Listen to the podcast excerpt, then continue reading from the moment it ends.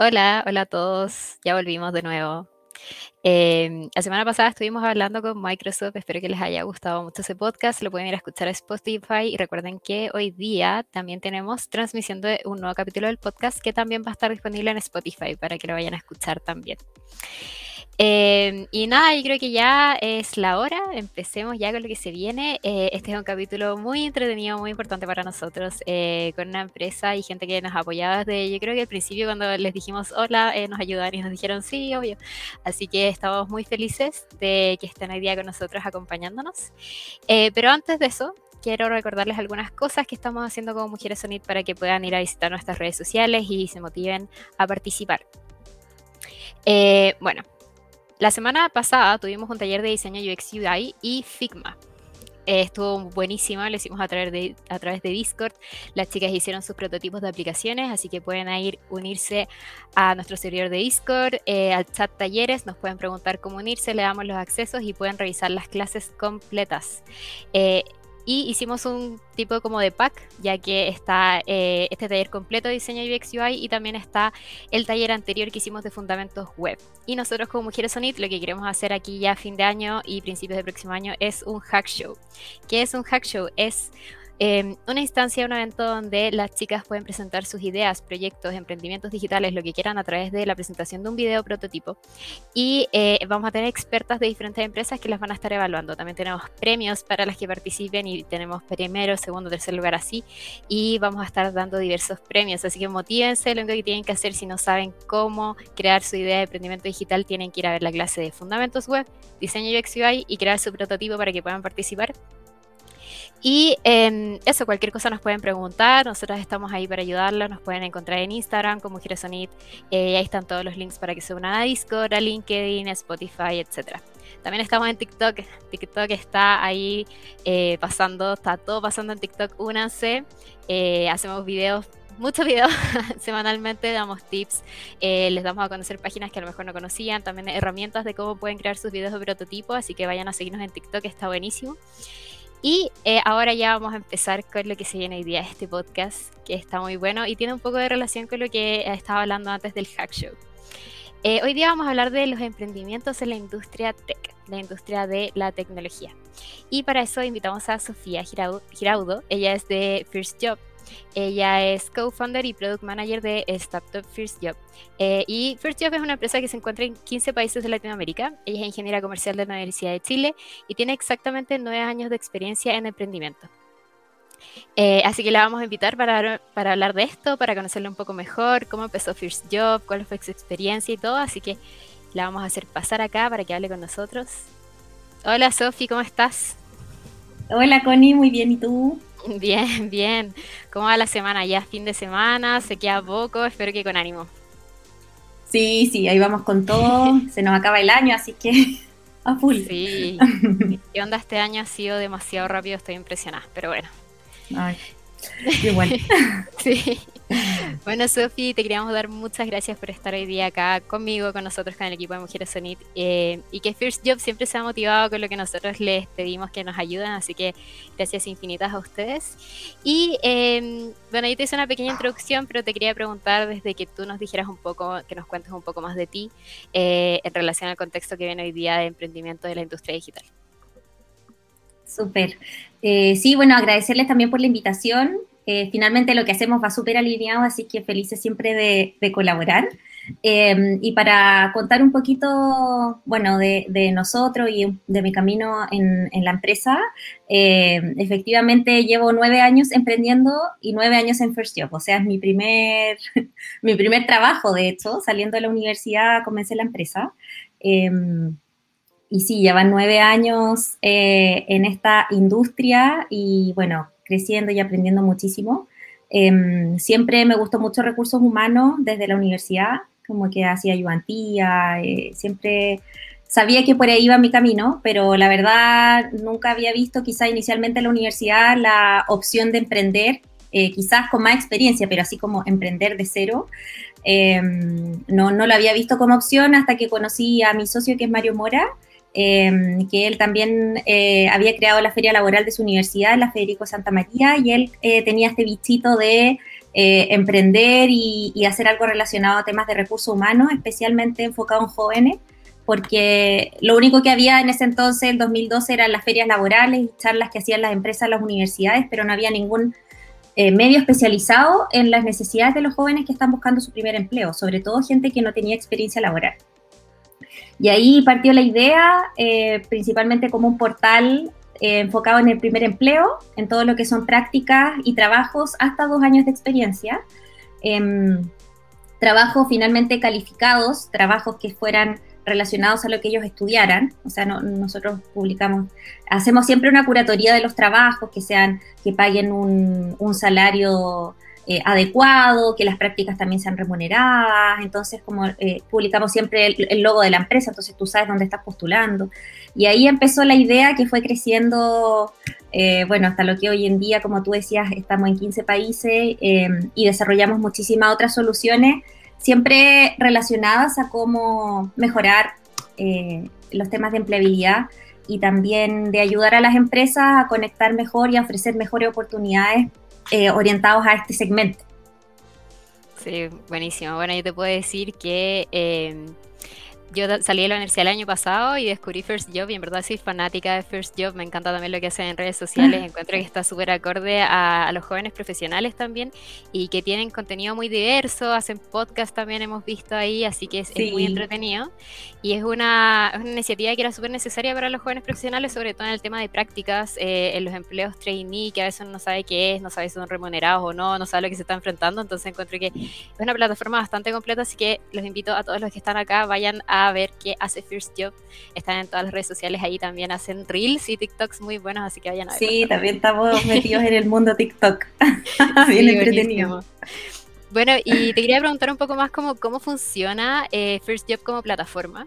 Y mi pregunta en este sentido es, em, ¿cómo fue el proceso para que eh, se posicione la plataforma como la conocemos hoy en día eh, para conectar a los jóvenes profesionales con las empresas? Mira, siempre fue, la verdad, desde el principio súper orgánico.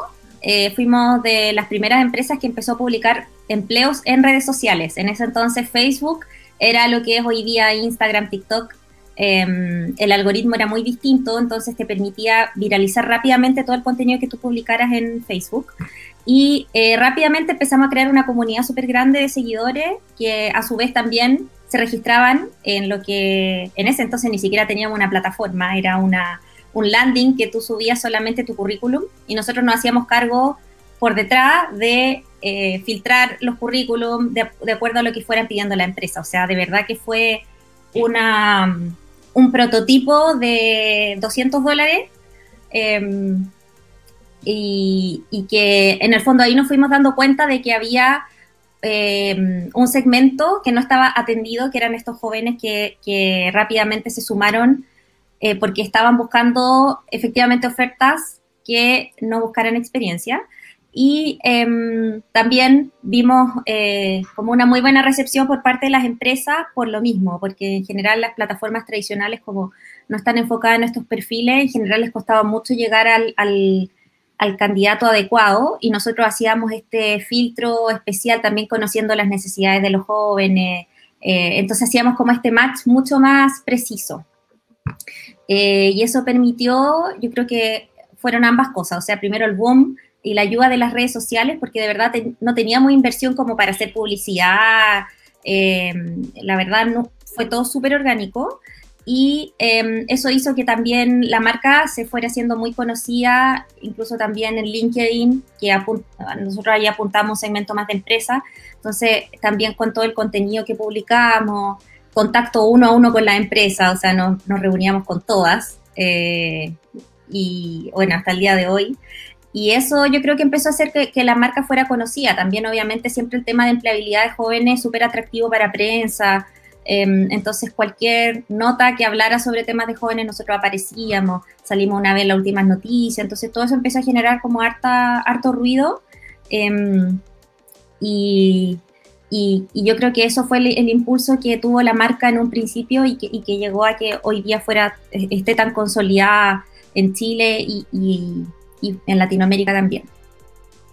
Qué, qué, bacán, por decirlo así una expresión, pero pensar de que empezaron hace nueve años cuando las redes sociales como que no eran con lo que eran ahora y fueron casi evolucionando con las redes sociales ahora, entonces lo encuentro bacán, como que se adaptaron a todo este mundo y, finalmente eh, con el enfoque a jóvenes profesionales que eran los que ocupaban las redes sociales, así que eh, es muy importante saber eso, como cómo empiezan las ideas de emprendimiento y finalmente que tienen que adaptarse a todo lo que vaya pasando en el mundo digital. Entonces, sí, pues eh, total, o sea, ahora está, como te decía, está, está TikTok eh, y tuvimos que adaptarnos. Yo, por ejemplo, nunca había usado TikTok, nunca lo he hecho, pero sí obviamente tenemos gente en el equipo que, que, son más jóvenes y que se manejan full y hace, hacen el, contenido ahí, saluda a la Nacha, que ya la que el rostro oficial.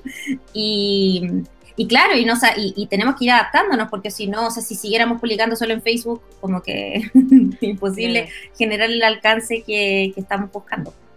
Claro, y hay una pregunta mía que me acaba de nacer y no está en la bota en ninguna parte, pero eh, es también como nacen estas nuevas industrias, empresas, ideas dentro del mundo digital donde estos roles de redes sociales se hacen mucho más importantes, como es necesario tener gente a cargo de redes sociales que cree contenido y después se crean como departamentos de redes sociales, como a lo mejor marketing no es suficiente, entonces como que van evolucionando así y, está buenísimo pensar de que a lo mejor no es solo para gente, por ejemplo, TikTok, que uno dice como, no solamente gente bailando, uno encuentra todo tipo de contenido, así que está buenísimo. Vayan también a ver a First en todas sí, Sí, es heavy, o sea, ha crecido muchísimo y de hecho nuestra área de marketing es súper grande. Este año se pegó un crecimiento enorme por todo este tema de que al final eh, no es solamente aparecer en redes sociales, es generar el contenido, es contenido tanto para empresas, contenido para usuarios, eh, cómo nos vamos posicionando en otros países, o sea, de verdad, eh, todos los temas de diseño ha sido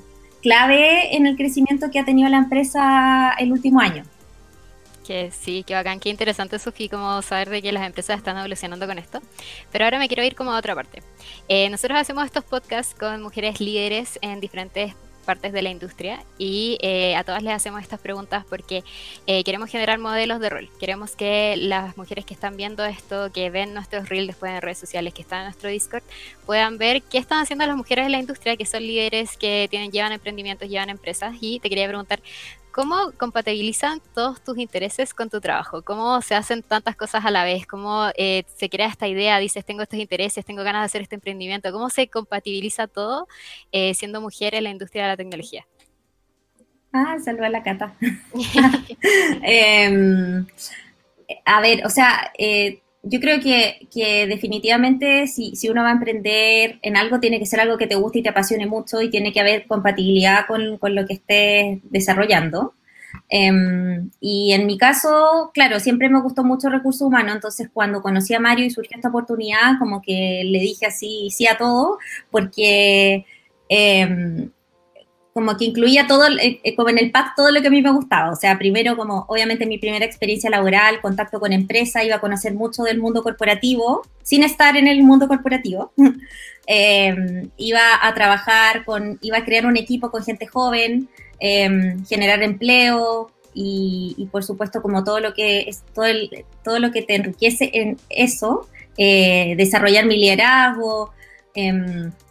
Y trabajar en, una industria que, con, temas súper nuevos, todos los temas de marca empleadora que recién estaban sonando en Chile, como traer toda la tendencia y poder estar en una empresa donde uno pudiera crear algo de cero, innovar y, un poco, hacer un poco de todo fue, fue como lo que más me, interesó finalmente. Eh, y que eso ha hecho que también haya desarrollado estos nueve años en, en la empresa, pero aún así cada día es distinto. y, he tomado distintos roles, obviamente a medida que crece la empresa uno también tiene que ir desarrollando otra, otras habilidades, otros roles, así que eso también ha sido súper interesante. Em, y curiosamente, por ejemplo, también me di cuenta, eh, a pesar de que yo era un perfil muy de recursos humanos, me di cuenta ya estando en la empresa que me gustaba mucho la venta. Em, siempre se dice que ojalá que los fundadores sean al principio los que vendan, porque obviamente uno tiene como todo el, el, modelo y, entiende el dolor, etcétera. Eh, pero es algo que, que, ya, aunque, aunque llevemos nueve años, igual me sigue gustando mucho y, y, es algo en lo que también como que me he ido especializando. Entonces ahí también dentro de la empresa he ido encontrando mis intereses y, y lo he ido alineando. Y obviamente el tema de tiempo es súper importante. Eh, y que trato de hacerlo también, de balancearlo mucho con mis intereses como fuera de lo que es First Year. Eh, por ejemplo, a mí me gusta mucho eh, bailar salsa y, y, me doy siempre una hora eh, para, para, ir a las clases, una hora a la semana. estuve, no sé, con clases de italiano también este año y también le he dedicado otra horita. Tampoco me saturaba de muchas cosas porque sabía que, que, que es difícil, pero sí le voy dedicando tiempo a cosas que, que también son parte de mi, como de mis intereses que quizás no van tan alineados con la empresa, pero sí eh, que quiero seguir desarrollando. Y eso finalmente yo creo que tengo la suerte de que coincide, de que me gusta mucho eh, lo que hacemos y, siempre estamos desarrollando soluciones nuevas, entonces también estoy aprendiendo mucho en la industria de recursos humanos y también con los mismos clientes que son los que te van nutriendo con, con los proyectos que hacen, con sus necesidades.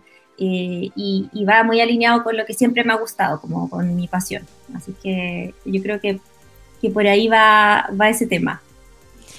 Me encanta esta respuesta siempre, Sofi, porque eh, nos da como la perspectiva de que las mujeres equilibramos todo, como que cuesta, es un proceso, es un trabajo, y obviamente los intereses van cambiando, pero siempre nos, responden como todo lo que les gusta hacer y, finalmente las mujeres que están llevando industrias o, que están en cargos importantes, todas las mujeres que están en tecnología, eh, llegan ahí también porque no dejan de lado sus otros intereses, porque están felices haciendo lo que hacen, porque también meten sus propios intereses dentro de su trabajo, entonces me encanta esa respuesta. Y ahora, para motivar a todas las mujeres que están escuchando esto, te quería preguntar, ¿cómo ves la participación de mujeres en los emprendimientos digitales en Chile? Mira, la verdad, em, cuando partí el, el, año 2012, por ejemplo, nosotros estuvimos en, en, la, en Guaira, Chile, de Telefónica, el año 2013, y yo era la única mujer de los 10 emprendimientos de la generación. Eh, la única mujer fundadora. Saludos, Bárbara. Em, y claro, siempre, eh, sobre todo en emprendimiento, bueno, eh, que tú eras en emprendimientos de tecnología, em, siempre me, me, sentía, entre comillas, un poco sola porque era siempre en un mundo muy, muy de hombre.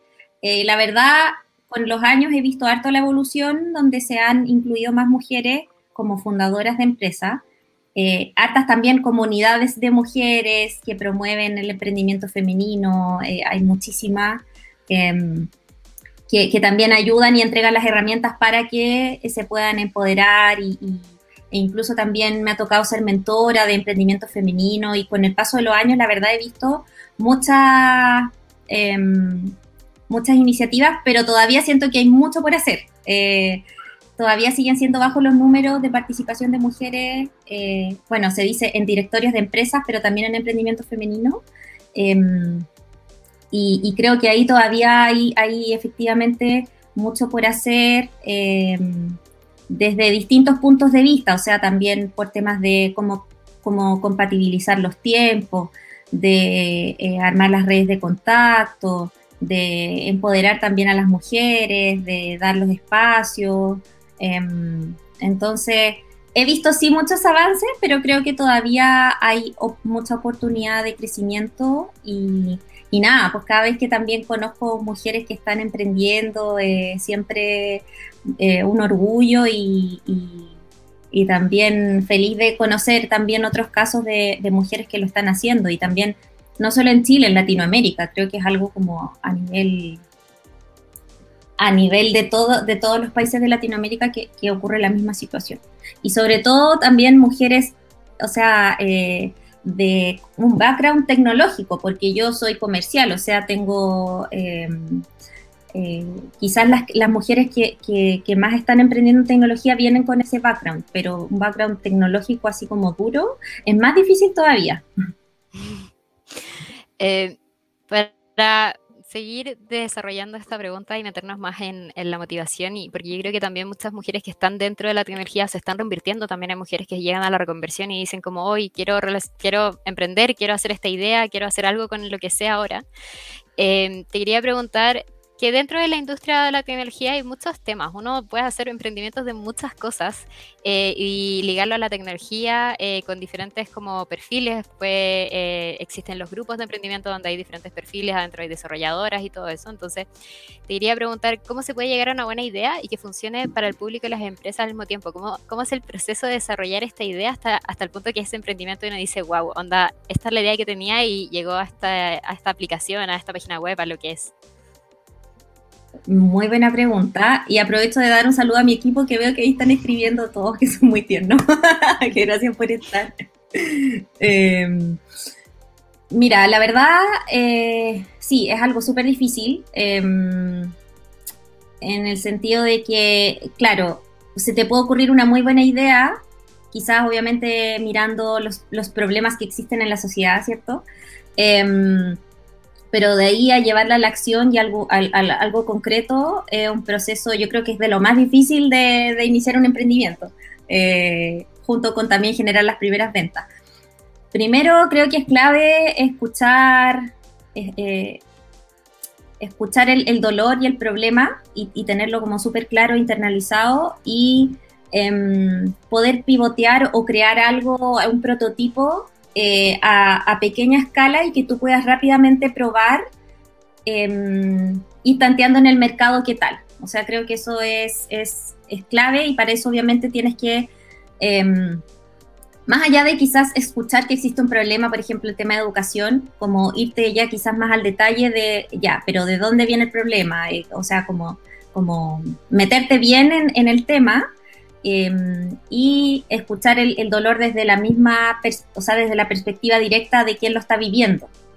Em, entonces, en nuestro caso, por ejemplo, eh, escuchábamos desde las mismas empresas que iban a estas ferias laborales que les costaba mucho como empatizar con los jóvenes y como conectar con ellos. Entonces, ese ya era un primer problema. Y el segundo problema era que los jóvenes no tenían una, una plataforma o un medio especializado en trabajo sin experiencia. Entonces ahí teníamos dos problemas eh, y la idea era como luego cómo creo un prototipo que, me permita monetizarlo, porque finalmente em, para, para, poder ir creciendo tú tienes que vender, ¿cierto? O por lo menos tener el prototipo para encontrar financiamiento.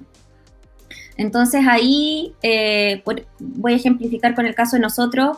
Em, creamos esta, esta fanpage de Facebook, em, empezamos a crear, eh, tuvimos embajadores en las distintas universidades que eran como nuestros promotores, así que hablaban de First Job, que siempre nos etiquetaban en redes sociales y así los, los mismos compañeros iban, em, se iban inscribiendo. Y por el lado de las empresas, eh, los mismos contactos de la feria y escribir por LinkedIn y tocar la puerta y decir, mira, traigo una solución innovadora enfocada en jóvenes, recíbeme 15 minutos y conversemos. Y ahí también en la misma reunión íbamos levantando otros problemas y otras necesidades de los clientes. Entonces era como, mira, esto deberíamos cambiarlo así. Íbamos cambiando la presentación de ventas así todos los días, em, hasta que ahí empezaron a surgir los primeros clientes. Eh, lo, entretenido es que siempre mantuvimos el foco en jóvenes de 0 a 2 años hasta el día de hoy. Sin embargo, fuimos desarrollando soluciones eh, alineadas con, el, con, el, segmento y con las mismas problemáticas, pero que atendieran como otros temas eh, que permitieran como enriquecer esta, esta solución core, por así decirlo, base. Eh, y ahí desarrollamos el estudio EFI, que es un ranking que permite reconocer a las mejores empresas para los jóvenes, porque los mismos jóvenes nos decían no sé a dónde postular porque no sé qué empresa es mejor que otra. Entonces fue como creemos este ranking para los jóvenes. Y a su vez el mismo ranking permite a la empresa ser mejores empleadores, entregar mejores beneficios, oportunidades de desarrollo de carrera, ver cómo están respecto a otras empresas. Entonces, como queremos mejorar la empleabilidad y queremos eh, que los jóvenes encuentren mejores oportunidades laborales, entonces las empresas también se tienen que hacer cargo, no es solamente publicar tu empleo listo. Eh, es como cómo vas a ser más competitivo. Y, y la verdad, eh, creo que es clave esto de ir em, pivoteando de manera barata, o sea, ir probando. Y eso es netamente, es como se dice el, dicho, como salir a la calle y eh, hablar mucho, hacer mucha encuesta, levantar mucha data, eh, porque finalmente ese es el sustento para que tú digas, mira, por aquí va la, la solución, y este es como el, el, feeling de mercado. También obviamente tiene que ver con el, que se dice como con el momento preciso, o sea, eso también es importante. A veces uno puede tener una muy buena idea, pero quizás todavía no es momento o quizás eh, hay que masticarlo un poquito para, para que se dé la oportunidad. Por ejemplo, hay muchas ideas que explotaron ahora con el tema de la pandemia eh, y que quizás si, hubiese, hubiesen salido sin la pandemia no habría sido lo mismo. Eh, como que influye creo que demasiado también el, el, momento en que, uno, en que uno quiere lanzar. Y yo creo que también tener esa facilidad de ir cambiando, porque no porque te lleves una opinión negativa o porque alguien te diga como, mira, no, esto no me gustó, eh, uno va a decir, ah, ok, voy a cambiarlo, sino que es como tener ese criterio de, escuchar a muchas personas distintas y después ir, probando y cambiando rápidamente. Creo que es, ese es una, eso es clave. Eh, no decir como, oh, chuta, ya invertí, no sé, muchos millones en esto y ya no puedo volver atrás. es como, por eso digo que tienen que ser pruebas como bien baratas, así como los 200 dólares que invertimos nosotros, ojalá algo que no tenga mucho costo. Sí, hoy, Sofi, creo que nunca había entendido tanto algo que me explicaran. Como que estaba así como, entiendo todo lo que me está explicando, me hiciste el medio como roadmap de cómo hacer un emprendimiento. Espero que mi equipo ya esté escuchando porque estamos buscando patrocinadores. A ver si nos sirven estos tips que nos dio acá la Sofi. Bueno para finalizar, te quería hacer esta pregunta, que es la pregunta final del millón, importantísima para todos y todes y todas. Es por qué es importante incluir dentro del tema de hoy día, que son los emprendimientos digitales, eh, la perspectiva de género. Eh, a ver, creo que es, demasiado clave em, por yo creo que la situación en la que estamos como hoy en día, que el tema de género, eh, bueno, las empresas en general se están preocupando desde hace harto tiempo, pero mm, está como probado con estudios, con métricas, como lo importante que es incluir a las mujeres en, los directorios, en emprendimiento, en, cargos de liderazgo. Em, y creo de verdad que, que es, es clave y se nota la diferencia.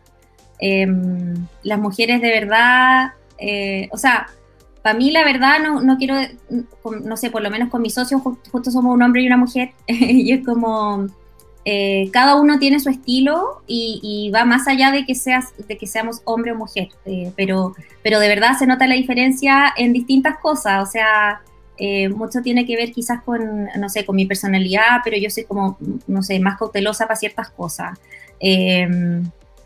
Eh, y tengo otra forma de, ver los problemas. Eh, y por eso también nos complementamos súper bien. Eh, saludo a Fran también, que está ahí, que también es nuestro socio de, del área TI. Em, creo que es, pucha, es un tema cultural también, que, que, es algo que tiene que cambiar, que es importante que esté como en la agenda del país. Justo ahora que estamos en una situación de, de elecciones, creo que es súper clave.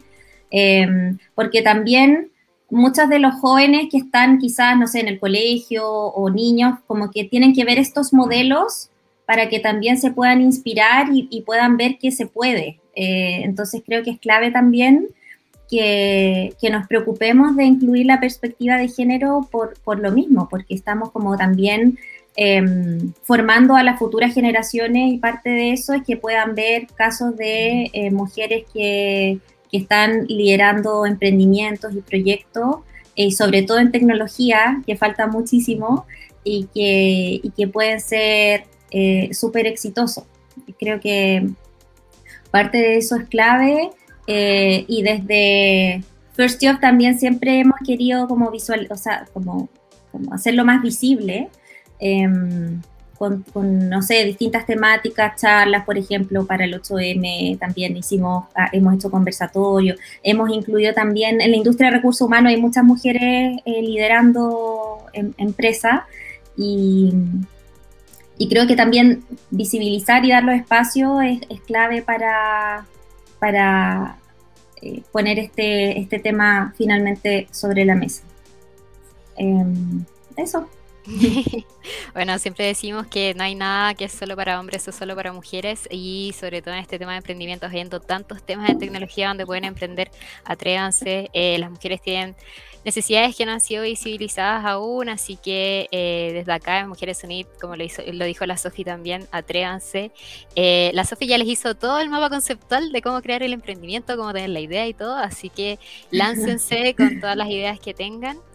Y para finalizar, Sofi, te quería dar este espacio para que puedas decir qué se viene con First Job, algún evento que quieras promocionar, eh, las redes sociales. Este sí. Bueno, muchas gracias. Em, sí, estamos promocionando un evento que tenemos la próxima semana eh, con, en conjunto con la Escuela de Psicología de Adolfo Ibáñez, que se llama People Management Summit. Está orientado a todas aquellas personas, bueno, abierto a todo, pero quienes principalmente estén muy interesados en el mundo de recursos humanos, porque vamos a mm, tener speakers de distintas empresas como Globant, Nubank, Justo, Itaú, eh, Softis y Blue Express, eh, en dos jornadas que va a ser el jueves, en el miércoles primero y el jueves 2 de diciembre a las 5, de 5 a 7. En nuestras redes sociales están los links de inscripción y vamos a hablar de todas las tendencias eh, en temas de recursos humanos y gestión de personas y cómo estas empresas lo están abordando.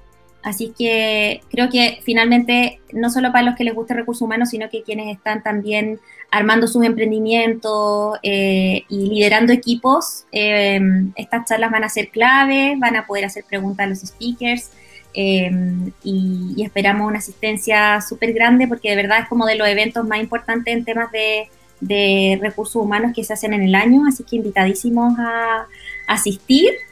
Y bueno, también seguirnos en nuestras redes sociales, en Instagram somos FirstJobME, en TikTok también y en LinkedIn por First Job nos encuentran. Estamos publicando también siempre contenidos de todo relacionado a empleabilidad. Eh, nuestro podcast también que se llama Trabajo en Práctica.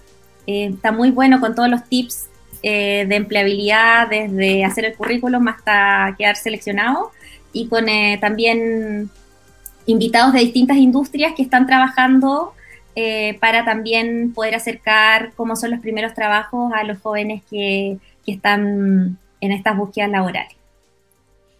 Eso, eso sería. Buenísimo, Sofi. Bueno, qué, qué, bacán tenerte acá. Gracias, te damos mil gracias también a First Job por apoyarnos siempre. Eh, esperamos que les vaya muy bien en todo lo que se propongan. A mí me encanta lo que hacen en redes sociales. Personalmente yo robo hartas cosas de lo que hacen. Digo como, qué buena idea y lo, imparto ahí en Mujeres Sonitas. Así que eh, nada, motívense, únanse a First Job y recuerden que si llegaron a la mitad de este podcast lo pueden reproducir de nuevo en Spotify. Y yo creo que ya estamos despidiéndonos, Sofi. Muchas gracias. Recuerda que siempre eres bienvenida en Mujeres Unit y muchas gracias por apoyarnos. Gracias, Connie. De verdad, muchas gracias por la invitación. Seguimos, obviamente, en contacto para futuras iniciativas. Buenísimo. Chao, chao, Sofi, que estés muy bien. Chao, con igual. Chao, chao a todos. Bueno, antes de que se acabe este podcast y antes que todas las personas que están acá viéndonos se retiren de esta transmisión, les quería dejar una breve información. Primero, que nos vayan a seguir a todas nuestras redes sociales, estamos como Mujeres on It y ahora sí viene una muy buena información porque eh, como Mujeres Sonic tenemos una beca de un 50% para estudiar carreras en Desafío Latam. ¿Qué es Desafío Latam? Es una academia de talentos digitales que enseña desarrollo full stack, data science, diseño UX UI, marketing digital y mucho más. Eh, hay carreras que se abren todos los meses, así que los invito, los invitamos desde Mujeres Sonic a que se metan a desafiolatam.com y pueden encontrar el link directo de nuestra beca en nuestro eh, link de Instagram. Y les voy a dejar una pequeña cortina de comercial ahí para que se motiven y vean de qué se trata esta gran beca. Y bueno, agradecerles a todas, a todos, a todos por unirse hoy día. Recuerden que este capítulo va a estar en Spotify y síganos ahí en Instagram y en TikTok porque se viene contenido relacionado a este podcast y mucho más. Así que nos estamos viendo. Chao, chao. Hola, les tengo una tremenda noticia. Junto a Desafío Latam estamos trabajando en un beneficio especial para poder entregarle a mil mujeres esto durante este año y el próximo año. Este beneficio especial es una beca de hasta un 50% de descuento para poder estudiar carreras en Desafío Latam. Necesitamos más mujeres en la industria. Es por eso que queremos entregar más oportunidades y así hacer crecer esta comunidad. Nos vemos.